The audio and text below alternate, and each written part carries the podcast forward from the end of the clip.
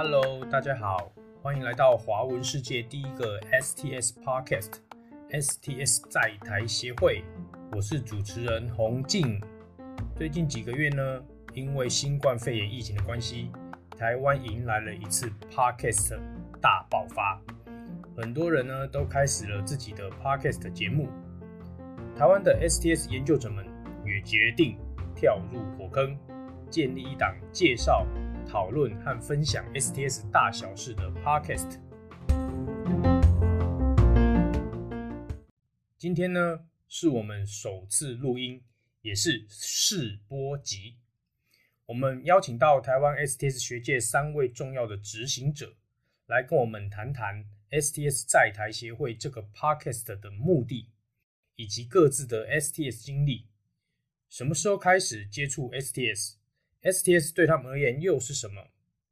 最后，我们也会谈一谈 STS 社群接下来的规划，还有对台湾 STS 的期许。首先，第一位是台湾 STS 学会的理事长洪文玲老师。Hello，各位听众朋友，大家好，我是洪文玲。现在任教于高雄科技大学造船及海洋工程系。接着是 STS 期刊，也就是科技、医疗与社会期刊的总编辑陈信行老师。大家好，我是陈信行，是现在台湾的 STS 期刊《科技、医疗与社会》的主编。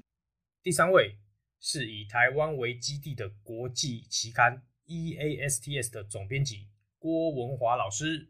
大家好，我是东亚科技与社会国际期刊的主编郭文华。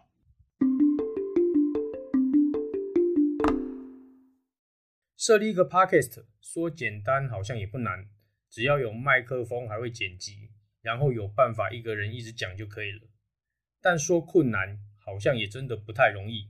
尤其是对于学术和非个人的 Podcast 来说，有许多的前期和后期工作要做，要协调，所以。我想第一个问题呢，就来请问一下三位老师，设立这个 Podcast 的起心动念是什么？希望达成什么目标？我们先请文玲老师。以学会的立场呢，是既然是一个学术团体呢，他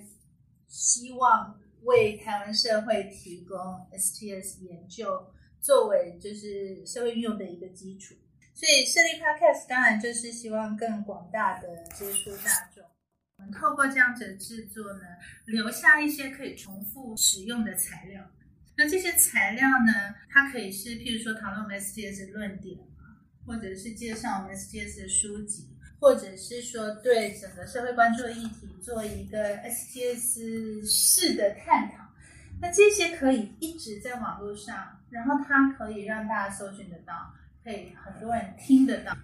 我觉得这个是其实学会负担的一个重要的责任。那么，信行老师从 STM 期刊的角度来看呢，这个 Podcast 的目的是什么？部分是这样的，因为 STM 从两千零一年开始创刊，嗯、那中间有非常多的好文章，大家做过很多很有意思的议题。那有些议题也许谈起来，也许比较诶。欸比较很难轻松的理解，但是有很多事实上是很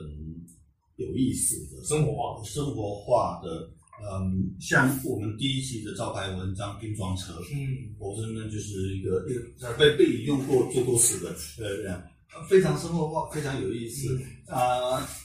当然拼装车你要你要配合照片，是是是是是比较好看的，嗯、但是你如果配合声音。来听的话，那产品装车其实也很有意思的。拼装车有那种那种柴油马达，它柴油引擎，它它的的声音。啊，那那所以我觉得做 Podcast 大概是需要去探索声音来呈现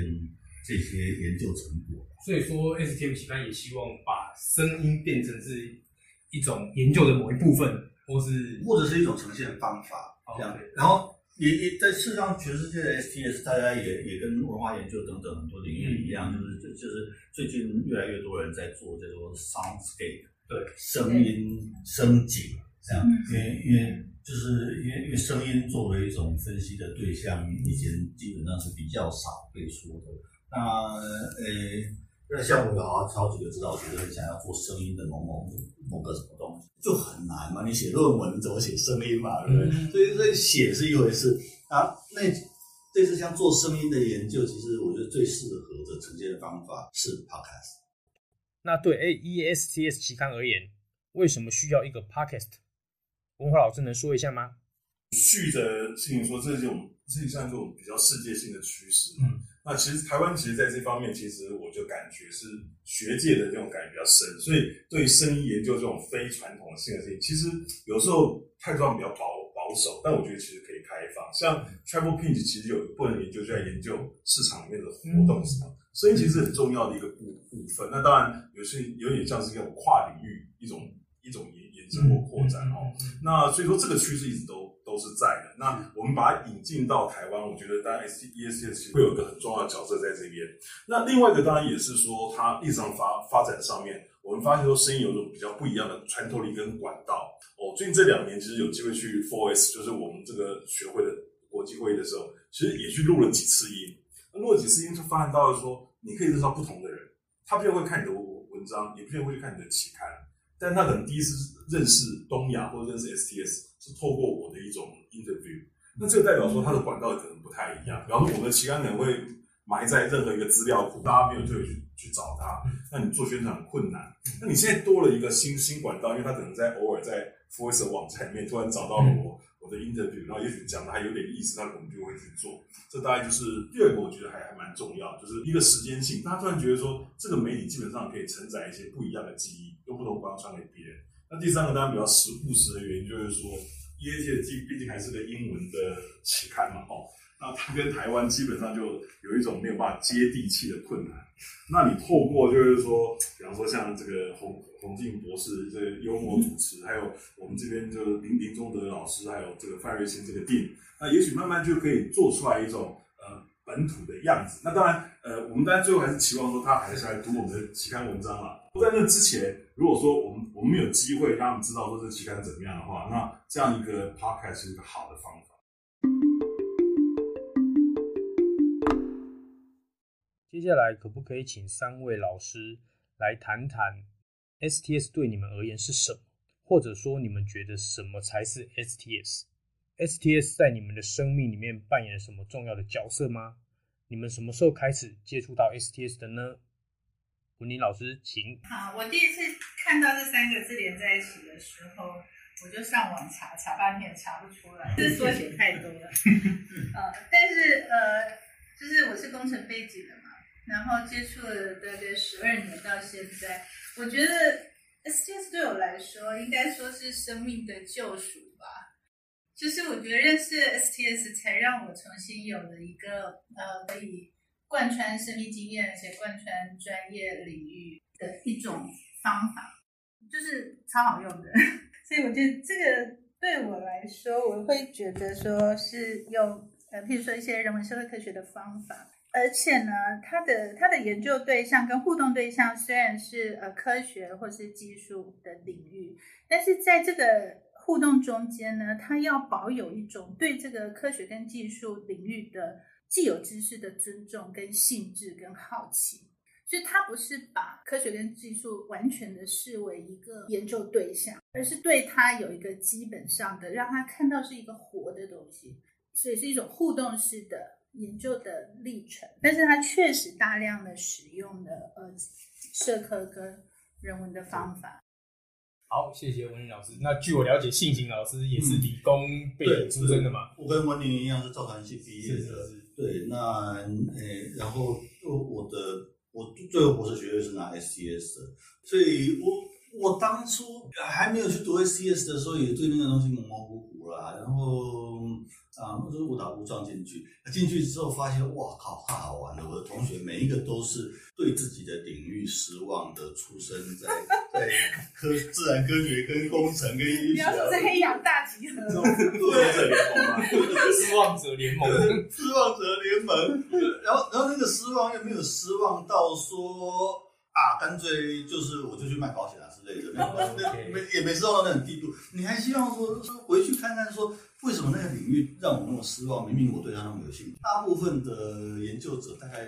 从博士生开始，大家都是这样的心态的，就是我对这个领域有兴趣，但是我又对这个领域不满意。然后他为什么会让我不满意？呃，大概从这里开始。那那。我的老师辈的人呢，那大部分都是最老的一辈，大概都是所谓嬉皮士代的人。啊，那一代的人就是呃呃反战、反核、反污染。呃，德国绿党是那一代人创出来的，那整个环保思想是那一代人开始出来的，所以他们大部分会觉得很重要的一个事业是去批判科技权威，在他们那一代是这个样子。可是到我们这一代的时候，事情就不太是这个样子。因为你看，一路科技权威转着转着转着，现在全世界最批判科技权威的人是川普。科技这个事是有它该批判的地方，那可是它又是人类生活很重要的一部分。所以，所以这个时候我们就开始，就是当当年读博士班的时候，就开始想到说，说，哎，科技真的不是像我们老师想的那么，呃。我觉得比比如说举个例子来讲，我们老师那一辈的人哦，你选人文跟选选自然科学会有很不一样的命运。就是你选自然科学的，在美国的研究所里面，基本上你可以假设那个职缺是无限的。你拿到一个职缺之后，那个那个研究经费是无限的。冷战时代嘛，对啊，冷战时代是这样，那所谓大科学时代。可是九零年代冷战结束之后，没有一个领域是这样子的。所以你即使是你是做什么，呃。原子物理做原子弹服务的那种的，你到了九零年代之后，也变成是跟其他领域一样都说的。那所以，所以呃，我们这大概我们这一代的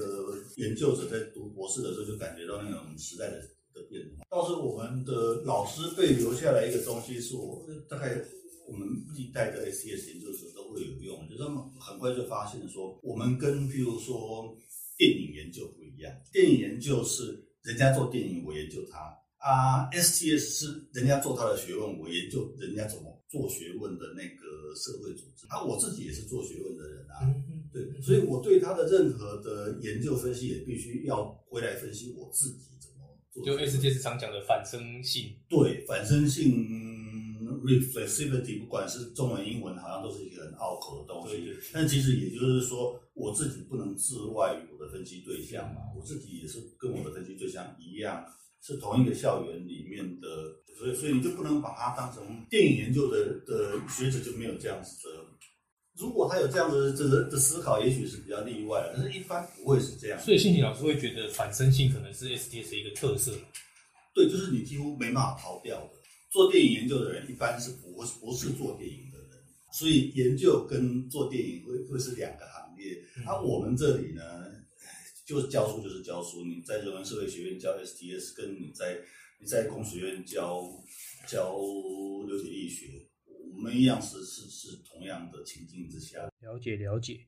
那文华老师呢？我我自己就续的这个信英老师刚刚讲，就是说所谓的 STS 很多种风格，然后或是批评之类哈。我总觉得，就是我们之前看 STS 有一种纪实的风格，就是说在方法论上上面，其实。也也呼应刚刚文玲讲，就是说你要对技术本身要有一定的兴趣。这兴趣不是说用批判的眼光去看它的，而是你稍微有一种像新闻记者这样泡在里面去摸摸看、做做看。你好像要想报道什么事情，里面就有一些跟你既有的学科所不同的想法。那那当然，以我现在在任教的单位而言哈，我觉得反生性还有另外一个意涵啊，就是说大概大家都会期望说，我们所任教的学校会会教正统 STS。我自己觉得正统 STS 本身就是一个值得被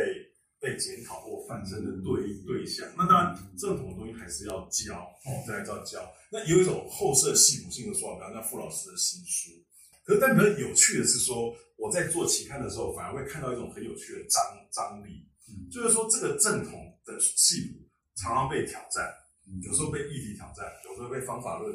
挑挑挑战，有时候会跟其他领域挑战，说那个对话基础在哪里？所以，比如以我的从我的角度来看，STS 基本上反而是一个比较动态的过程。就是说，即使你之前可能有拿过 STS 的学位，可是你得到的精神不是说只有我才知道正正统，而是你反而要说是那个正统的螺丝刀把你的脑袋打开，让你可以听到别的声音，听到别的做法。那当然，整个里面又牵扯到一些比较方法，就我刚刚讲所谓的即时性，就是说即时性就是你看到现在有很多一些的做法，越来越偏所谓的民民民族制，对，变成作为什么？但是这些民族制的基础是什么？就就我就呼应刚信明讲，就你做民族制，不是你带着批判的眼光准备要怎么样的，而是也是把它开开放出来，坐在一起看他们怎么样做，那里面会有一些有趣的效应，这些所谓正统的 STS 跟现在这种各种各样 STS 做某种程度的结合。比方说，你早期看科科学家只是看他怎么去做科学的，但你现在去看，比方说一个抗争的现现场，看他的动态，或者说你甚至看一个人聚集在一起的场合。如果利用技术去 mobilize，那当然我们现在在做期刊所记实的，当然就是各种各样的对 STS 的定义或什么的对对话。那这个东西我们也希望把它保起来，因为 ESA 做一个期刊，其实坦白说，我们希望它不是一个正统 STS 的传声筒，嗯，而是变成一个更开放、各种各样的 STS 在一个很高品质的学术 quality 上面对话的一个一个一个场域。那文华老师当初是怎么接触 STS 的？呃，一场错误。其实我我自己觉觉得应该这样讲，这个这个可能跟留学经验有有关啦。嗯、就说我 STS 去那边才知道，我在那边之前其实我是追追名师，追追大师。嗯、然后当时当然你你有可能，比方说我我今天中午才跟另外一个人聊，嗯、因为那个时候很其实很少医科的人去念麻省理工学院，否人文的学位听起来很怪。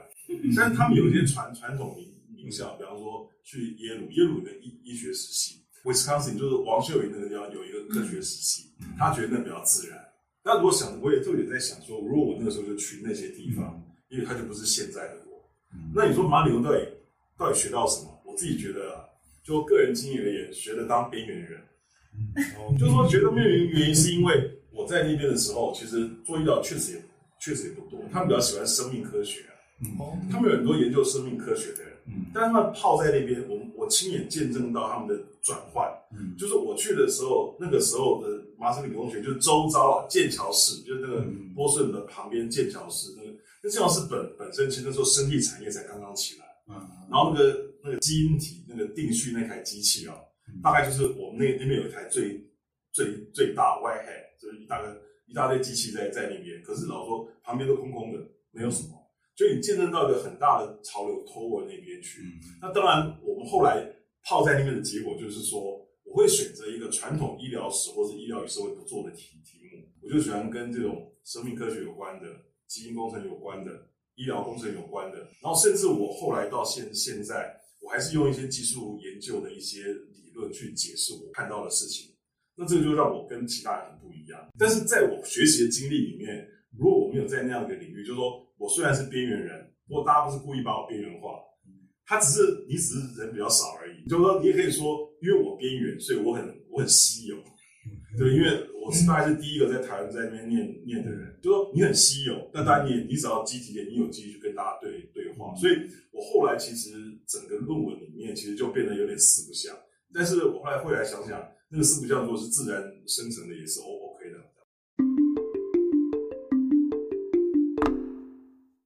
的。三位老师精彩的 STS 生命经历分享之后，我想请三位老师分别向听众朋友介绍一下你们负责的组织或者是期刊。文林老师可以让听众们知道一下 STS 学会是什么吗？学会这样是一个什么样的组织？它吸引什么样的人来？刚刚就是谢谢有提到说，就是抱团取暖这这种，这一开始功能，对对对对对对。那等到我们自己热量越来越大的时候，我们就是会去温暖别人，对对对对对是。所以我们就开始变成黑暗中的呃灯火这样子，就开始吸引人来，所以来靠的人就开始带着自己本身的能量。嗯，所以我在看我们每年的学会的文章，它其实我们就是一个呃，那叫什么？联集的概念，谁来发表，我们就说哇，好棒哦！我们从来没听过这个，哦，我们好希望有这样子的。所以其实就我在看台湾，呃，就是 STS 就是一直的在膨胀。因为他不会把人家画出去。那只要是有兴趣做，就是学术根底是 OK 的，然后做一个就是这种跨域的，特别是传统社科、人文社科跟呃科技界这样子跨域研究的，然后而且想要跟既有的 STS 基底对话的，我觉得这个就是我们会吸纳的人。那 EASTS 呢？我就去了讲讲，就 EASTS 这种东西怎么来的？对对对对，因为基本上是科技部支持的嘛。嗯、那科技部在二零零六年那个时候，其实有一个国际化方案，嗯、所以我们后来是包在国际化方案，那就放在当时的科教跟国合司国际合合作司那边办。他办了，其实他办了三个三个期期刊，一个是数学教育的，一个是生医研研究的，一个就是我们。那我们算是多出来的，因为就是当初反正他们因为一些合约的关关系，正好有一笔钱，那想说都是科科教跟科技的都没有人文，他就挂了人文。那时候也很感感谢当时两个司的司长，科教的林福来跟人文的陈东升，所以这两个算是我们两个很重要的这个养养养父养父哦。那在那个时候，但是最重要的推手还是那个时候陈东升呃老师委托傅大为。呃，老师去开始做，所以等于是说这个东西就开始水到渠成，有有有把它做做出来。可它多多少少还还是一个不稳定，因为我们谈去办这种人文性的期刊，经验确实，而且还是国际期刊，哎，还是国际期刊。想当年是用英文嘛，那、嗯、那其实我们那个时候去 4S 的时候，得到很多的欢欢迎哦，特别是那个大家可能知道，这是那个社会世界那位那个 Susan Lee Lee Lee Star，他其实那时候当会长的时候就说这个期刊很有希望，坦白说才做了第二年。到底希望在哪里？他从那里看出来很有希望。对对对对对对。那时候，当我们我们那时候也觉得说是觉得好像得到好像妈祖给你加加持一下。可是后来，当然我们自己，我觉得历练来从傅老师、吴嘉玲，然后到我现在这样子接上这两位伟人这样子接下来做，我也感觉到说 4S 的能量确实有进来。那我们自己当然也变成 voice 的一个类似玩的还不错的期刊，所以大家都有得到利。那我觉得就是刚刚我跟你讲这个联级概概念一个好的好的例子。所以 EASTS 的理想之一是成为东亚的一个 STS 品牌吗？就我们越来越做越觉得它是个东亚品牌。那东亚品牌到底意思是什么呢？当然就是打出名号叫东东亚。那早期的时候，我们这个期刊叫 East Asian Science Technology Society，那他们叫 EASTS。那有一个当时日本的副主编叫种源东吴，东吴又意思说这个其实非常好。我说哪里好？他就说意意思就是。东方啊，East，然后还复数型。那早期的时候，我们的东亚特征是，呃，我们组了一个看起来非常东亚的组组织。那早期知道我们历史的人就知道说，我们还分成什么呃日本区、什么台湾区，然后韩韩国区，还有就是东亚以外区这样子。嗯、就是说有一种很清楚的感觉，说是东亚的人，对啊，基本上不会被人家吃掉，独立自主。但是我们其实慢慢在转转型以后，东亚变成一个有趣的概念，就是说。东亚不是一个 given，所以 EASTS 这个期刊正在形塑东亚 STS 的边界跟范围。那我们回过头来看台湾本土的期刊 STM，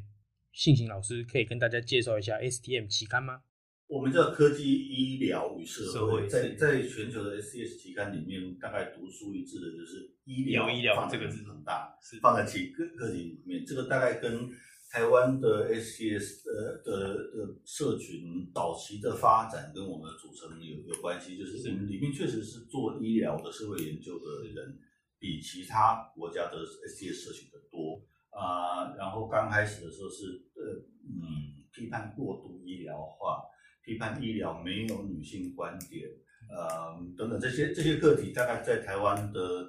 九零年代到两千年初的整个改革。改就是变革过程里面，大家都是很重要的倡议。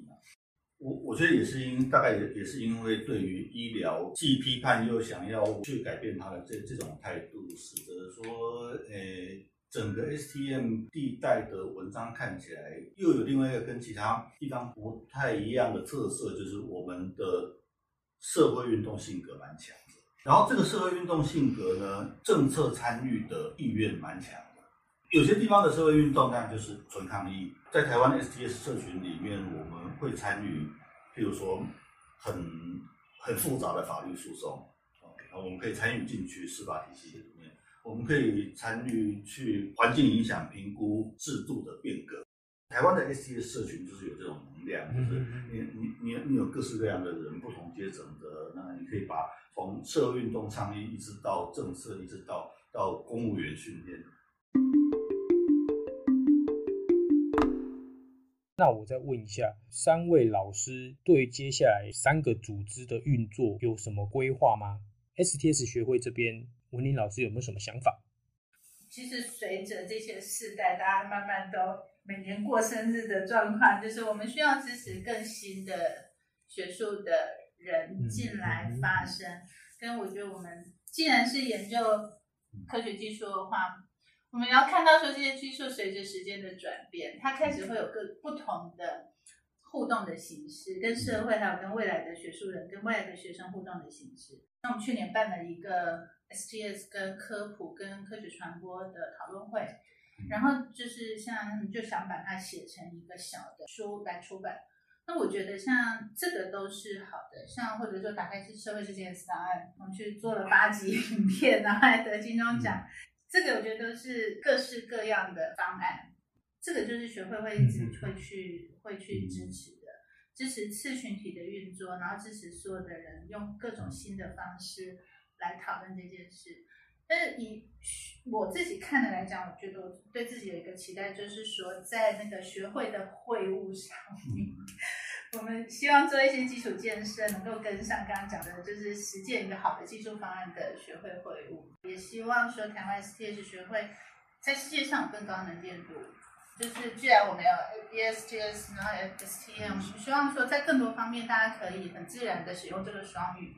那 EASTS 期刊这边呢？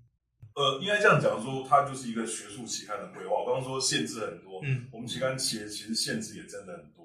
因为我们现在在收的是。冬季好，我们就是像就是就就好像在过南半球的生活一样。嗯、我们现在准备冬季好，那现在所以基本上我们秋季号已经弄做做完了，差不多了。然后就是说最大的挑战就是说我那个时候要在那个那个编辑语里面要要预预估 COVID-19 到今年的秋天发生什么事情。嗯、当然我的感觉写那个单是有有很多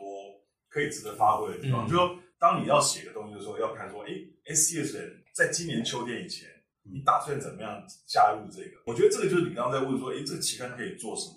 我们其实，在学术部分，我们还是希望能够有一些比较深的一些讨讨论，但是我们时间会放的比较晚，因为这个就是每个期刊的步调不同。我们是放在今年十一月，就是说今年十一月，韩国的 SCA 学会他们是创办二十周年，那学会其实也有人参加，那我们也会希望说，在那边当做一个时间点，就是大家在这次的 COVID-19 看到什么。从这边发展比较学术性的东西。那在这个之前，我们就会说会是用一些比较高品质的短文去做做发表。那目前是规划有一篇台湾，一篇韩国，那是在冬季哈。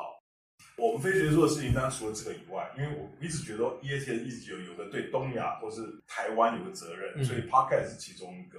那另外一个就是我们现在在推，也希望能够做做到的。就是我们在今年三月开始推到封面计计划，那大家大概都知道说 EASTS 是封封面还蛮好看的，因为其实他是同一个设计师跟我们工作十几年，他其实有个一致的风风格，然后我觉得他也帮 EASTS 打造一个某种东西出来，所以我们现在有计划，就是说我们打算把这些网络的 image 把它收在一起，希望能够建置一个呃网站，然后大家可以去写回应。那我们现在已经找到一些，反正重量级的学者先写一些示范文，但是就是网站的架构的部分，我们也希望说在今年的下半年能够完能够完完成，然后慢慢大家可以写回应文，那也许回应文我们又可以回馈到我们这个期刊来。嗯、那这个当然就是一个比较跟一般的 STS 期刊大概不太一样，因为大部分 STS 期刊在我们这个 level 的，通常封面就是很丑。EASTS 期刊的封面确实很漂亮，每一期都不一样。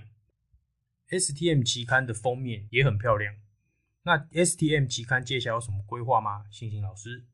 秋季号现在已经大致完成了，有一个还蛮蛮让人兴奋的一个一个呃呃专辑，就是动物与人的专辑。这个是人类学家赵恩杰跟社会学家简玉如两个人从也是从两年前就开始策划，开始写，呃，就是写手们开始写稿，然后渐渐的的审查通过的。那刚开始的时候，他们的问题意识我我那时候对这个计划就很很感兴趣，因为我本身是猫奴嘛，对，所以所以所以是这样的，因为他他们他们里面会谈到各式各样的跟动物的关系，是跟野生动物跟畜牧动物跟是跟宠物什么的，所以所以我本身就感兴趣，他、只是没没空去投稿。哦，可惜可惜，这是就是很高兴看到他们的这些东西出来，然后现在更兴奋的一点就是因为 COVID-19 是人畜共同传染病，春季号才刚刚出来。秋季号就已经令人期待了。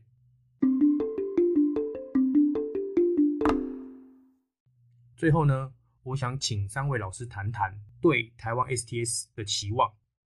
有一个想望，我觉得已经一阵子没有人提了。嗯，但是我觉得，呃，它其实是一个很重要的，应该是说台湾 STS 对于高教其实一直有一个盼望。是说，它变成一个更多人在高教里面可以去经历的一个基础知识，然后变得更理所当然，或者是说大家更向往、想要学会的东西。那这就牵涉到，对，建筑体制一直不是一件容易的事情。确实，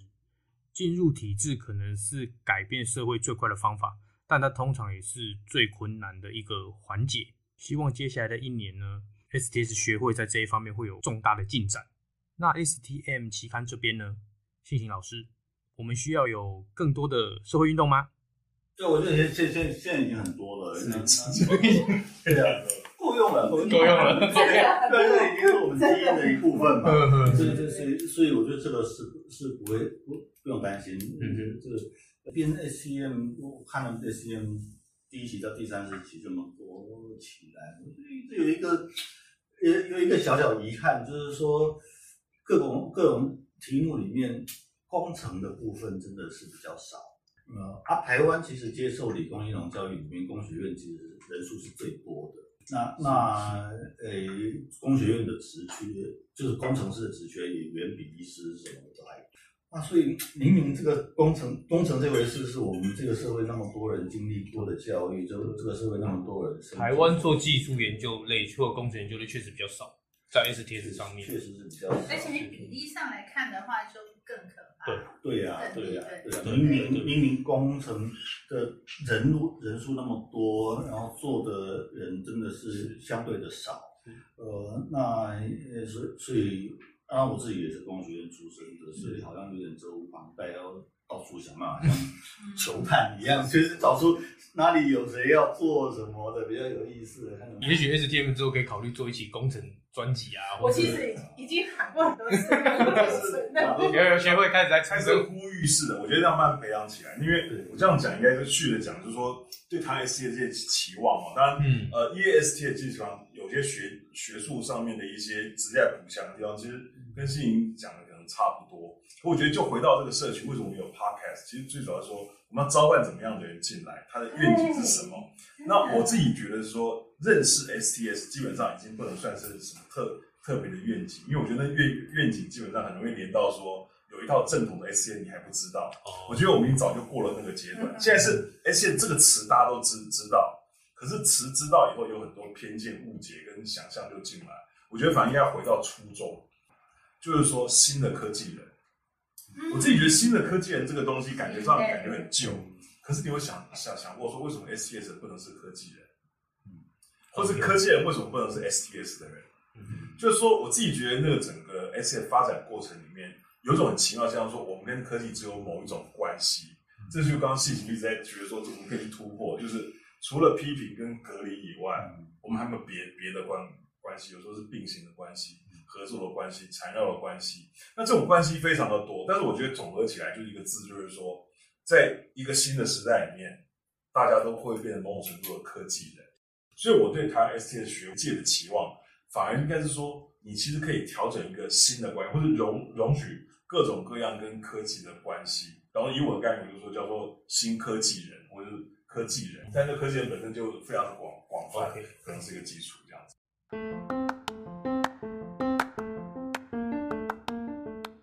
以上呢，就是 STS 在台协会的试播，不知道听众们觉得怎么样呢？我想大家应该听得出来，第一次的 Podcast 比较像是会议录音，有时候会有汽车的声音、倒水的声音，还有垃圾车的声音。刚开始嘛，一切都还在尝试阶段，设备呢也会比较阳春，而且我们的工作团队都是 Podcast 的新手，但我们相信，不管是内容或者是录音品质，都会变得越来越好。如果你喜欢我们的 Podcast，或者想要收听接下来的节目，欢迎你在各大 Podcast 平台上订阅我们，也可以在脸书搜寻粉丝专业 STS 在台协会，按赞或追踪。如果你有任何的想法或建议，也欢迎留言告诉我们，和我们一起让 STS 在台协会变得更好。谢谢大家的收听，我们下期见。